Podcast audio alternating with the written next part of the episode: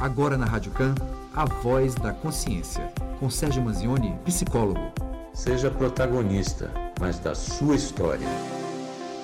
Pois é, Sérgio, seja muito bem-vindo. Você que sempre nos traz luz e reflexões importantes para que as pessoas se tornem de fato protagonistas de suas histórias. Bom dia. Bom dia, Camila. Bom dia, André. Bom dia aos ouvintes. Sempre bom estar por aqui. O que fazer quando o luto domina minha vida e dos meus familiares também? Acho que teve uma perda de alguém e essa condição de luto tem deixado todo mundo muito triste. É preciso saber também há quanto tempo isso está ocorrendo, porque tem uma variação sim pelo tempo. Né? Aqui não fica muito claro há quanto tempo esse luto domina a vida dos familiares. De qualquer forma, é um processo natural que se passa diante de uma perda, normalmente a perda de uma pessoa, mas pode ser também a perda de outras coisas, de um relacionamento, perda de algo muito importante que pode levar a esse tipo de situação. Mas quando o luto domina a, a questão familiar, é preciso sim ir para frente. É um processo natural, como eu disse, que tem algumas fases. Uma das fases é essa tristeza, que já tá, é uma das fases finais do luto, e também depois existe uma fase que é posterior à fase de aceitação. É quando então aquela dor vai se transformando em saudade. É quando você pode lembrar de um ente querido, já não mais com tristeza, mas você pode lembrar até fatos que já ocorreram, dando risada, lembrando que fulano fazia isso, fulano era daquela forma, e todos riem, que já é um processo já de aceitação e de seguir em frente. Muitas vezes as pessoas param nesse processo de resolução do luto, não se permitindo ser feliz. Então as pessoas não conseguem dar continuidade com a vida, porque às vezes está associado que ser feliz significa que eu não amava a pessoa na mesma intensidade que amava em vida. Né? Então, quando a pessoa vai embora, existe aí uma coisa que fica no ar de que a tristeza é uma demonstração de amor, de afeto de carinho. No entanto, é preciso seguir em frente, como eu já disse, e colocar as coisas aos poucos nos, nos lugares e principalmente se permitir ser feliz. Faça uma pergunta: se aquela pessoa que já foi pudesse se comunicar no momento, ela pediria o que para você? Para você ser triste ou para você ser feliz? Então, vai se permitindo ser feliz, vai tocando a vida em frente e começa então a revisitar o passado de forma alegre, mas com calma, com tranquilidade. Agora, se esse processo ele se transforma em algo absurdamente pesado e que atrapalha de fato a vida da família toda, então precisa procurar ajuda profissional. Pergunta de mais um ouvinte aqui. Ele fala sobre o medo de envelhecer. Ele tem medo de envelhecer. Isso é normal, Sérgio? Eu acho que ele deveria ter medo de morrer novo.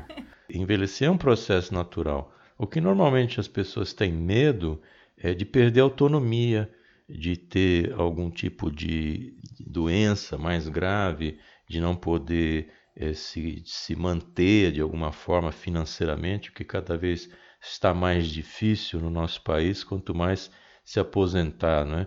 Isso é se a pessoa conseguir se aposentar. Mas de qualquer forma, é, o medo de envelhecer é esse medo de perder, perder a vida no final das contas. É o medo da morte, é o medo de ter algum tipo de, de limitação mesmo em relação à própria autonomia. E também, em outros casos, medo de perder a aparência jovem, ou perder uma série de, de coisas que, que as pessoas mais novas têm. Mas é o que eu sempre falo: medo de envelhecer é, é bobagem. Né? O medo mesmo é de morrer novo. Será que não teria relação essa pergunta, mas talvez com as questões do corpo mesmo, de aceitação? Né? Às vezes o medo de envelhecer é essa coisa de se ver num outro corpo, um corpo mais envelhecido, né? A juventude é muito fugaz, é muito bacana, então pode ter também uma implicação na questão muito externa, né? Será, Sérgio? Pode ter, sim, é o que eu estava falando no final. Pode ter uma ligação com a figura, com essa questão da juventude, e que também a gente tem muita pressão social em relação a isso, né? em que você tem que ser sempre jovem, sempre lindo, maravilhoso. É a vida do Instagram, né? Você está sempre em cima de um barco, tomando sol, é sempre uma maravilha, enquanto que a vida real não é bem assim. Então esse medo de perder também é importante. Por isso que a gente tem que se preparar para a velhice. Como é que faz isso? Vai vivendo o dia a dia. Você vive o dia, você não vive o futuro e muito menos o passado. É, o que seria a síndrome, a síndrome de Peter Pan? Síndrome de Peter Pan é a pessoa que não quer envelhecer, exatamente relacionado aí até, até com a questão anterior. Então, a síndrome de Peter Pan é quando a pessoa se mantém sempre na infância emocional, vamos dizer assim. Ela fica lá atrás, ela não tem um medo de envelhecer e o medo de deixar a infância, que a infância tem sempre alguém tutelando, alguém tomando conta. Então, esse medo de seguir na vida adulta e assumir as responsabilidades. Então, é ficar sempre nessa infância emocional. Por que problemas paternos me atingem tanto e muda a nossa vida completamente? Ele fala com conhecimento de causa porque ele não conheceu o pai. É, nesse caso, quando a pessoa não conhece o pai, existe a possibilidade de estar idealizando essa pessoa. Quer dizer, quando, quando você já conhece o pai, você já idealiza, que sempre na infância o pai é o super-herói. Estou falando isso aí numa família estruturada, né? naturalmente. Então, o que acontece? Quando a pessoa não conhece o pai, a tendência é achar que esse pai é o pai ideal, que é a pessoa ideal, o ser humano ideal. Existe essa angústia, essa nostalgia de alguém que não se conheceu, então, isso também pode levar a essas conclusões de que existe um sofrimento por falta do pai, mas a figura paterna ela está presente não necessariamente no pai biológico, mas ela pode estar presente em termos mais práticos em algum parente, num tio, no avô, ou expandindo mais aí a teoria, pode, pode estar presente no Estado através das leis, que é essa figura paterna de correção, de manter as coisas em, em ordem. Então, existem sim problemas que são de origem é, paterna, materna também, sempre vai ter esse, essa questão, porque as pessoas não são perfeitas, fazem o que é melhor possível, mas não tem perfeição, né? Jamais a gente vai conseguir perfeição nas pessoas. Então não sofra muito por aquele que você não conheceu, porque pode-se estar cultuando uma figura idealizada é, que é diferente da, do que seria a, a figura real. Então dê valor para as pessoas que estão contigo nesta jornada até o momento e valor principalmente para aquelas pessoas que lhe ajudaram a crescer, que lhe ajudaram a chegar até onde você está agora.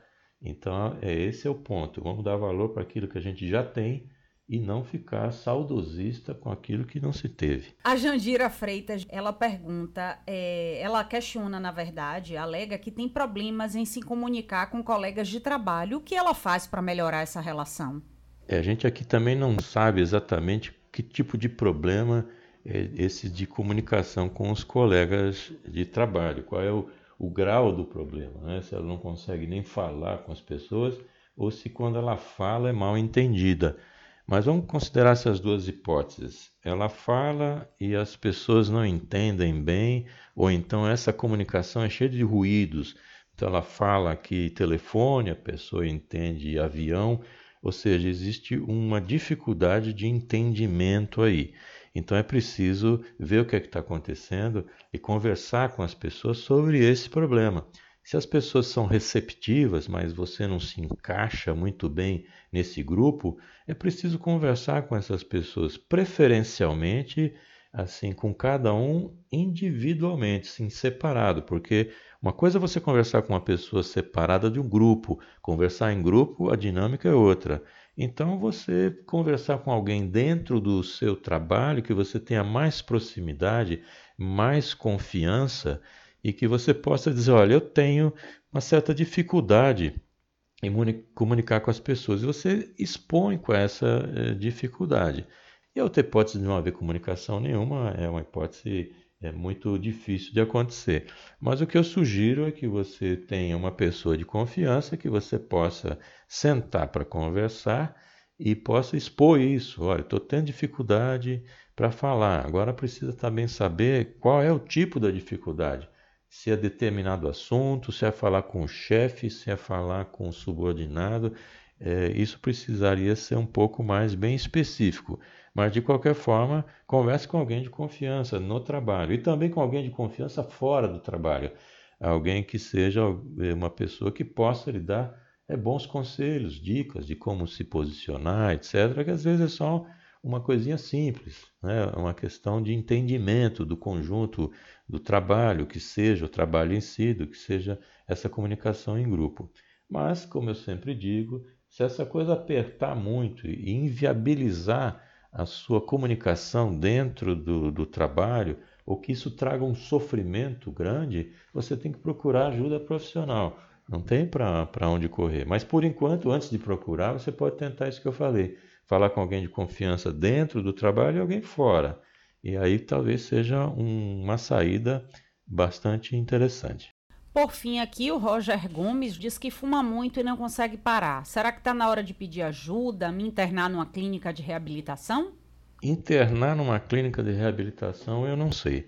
Agora, pedir ajuda com certeza. Porque nesse processo aí tem uma coisa que está muito errada, que chama-se fumar. O ser humano ele foi concebido para inspirar oxigênio, não para inspirar fumaça. Ou seja, nenhum tipo de fumo é bom. Nada que seja fumaça tem que ser inalado. Pode ser narguilé, pode ser charuto, cigarro, cigarro de palha, outros tipos de cigarro que se usa muito, não é para fumar. Fumar faz mal. Se for um cigarro comum, esse considerado chamado de careta, o, esse cigarro comum tem mais de 4 mil substâncias cancerígenas. Só para manter aquele cigarro aceso no tempo certo, tem uma química naquele papel e você está fumando aquela química, você está inalando aquilo. Claro que não vai fazer bem. Aquelas propagandas que vêm nos, no, nos maços de cigarro, aquilo não é brincadeira, não. A pessoa fica daquela forma mesmo. E eu sugiro que não se pague para ver, porque o final da história o fumo ganha. Então é preciso sim pedir ajuda. Mas o que eu recomendo a você é um tratamento duplo. Você vai a um psicólogo, de um lado, fazer uma terapia para saber o que é que está acontecendo, por que, que esse cigarro é tão importante em sua vida, o que é que ele está preenchendo, o que é que essa fumaça preenche dentro de você, o que é que está ocorrendo aí para levar você até essa ansiedade, por exemplo, que pode levar a fumar. Ansiedade também pode levar a pessoa a, a fumar, entre outras coisas perniciosas. Então, terapia de um lado com psicólogo, mas antes até procurar um psiquiatra, um psiquiatra que esteja acostumado ou especializado é, com questões de dependência química, porque você vai ter uma ajuda aí bastante é, direta e objetiva. Então, as duas coisas em comum. Nem sempre é fácil largar de fumar, porque isso transforma-se, além de um vício da própria nicotina, mas também um hábito. Muitas vezes a pessoa fuma por hábito, ou seja, terminou de tomar um café, fuma. Terminou de jantar, almoçar, fuma. É, saiu de casa, botou o pé na rua, fuma. Às vezes a pessoa não está nem com vontade de fumar, mas existe um hábito. Então isso precisa ser quebrado. Esse círculo vicioso precisa ser quebrado. E verificar também a questão da ansiedade. Por isso que eu recomendo um livro que chama-se Viva Sem Ansiedade: Oito Caminhos para uma Vida Feliz, que por uma coincidência fui eu que escrevi, mas é, eu recomendo também, dá para adquirir o livro entrando no meu site, que eu já vou dar o endereço já já. Pois é, Sérgio, muito obrigada por mais uma participação, agradecer e dizer que quarta que vem a gente volta, retoma o nosso bate-papo. Muito obrigada, tá bom? Eu que agradeço sempre a participação, aqueles que querem me me achar, estou no www.sergiomanzioni.com.br. Manzioni é M-A-N-Z-I-O-N-E. Logo de entrada tem o link para o livro e tem outros meus contatos, está tudo por ali. E também convido para ouvir meu podcast, para acompanhar o podcast também. O podcast é gratuito e continuará sendo, e ele tem assuntos interessantes para você que está ouvindo ou para alguém que você possa indicar. Muito obrigado a todos os ouvintes, a todo o pessoal da rádio. Uma boa semana e até a próxima quarta-feira.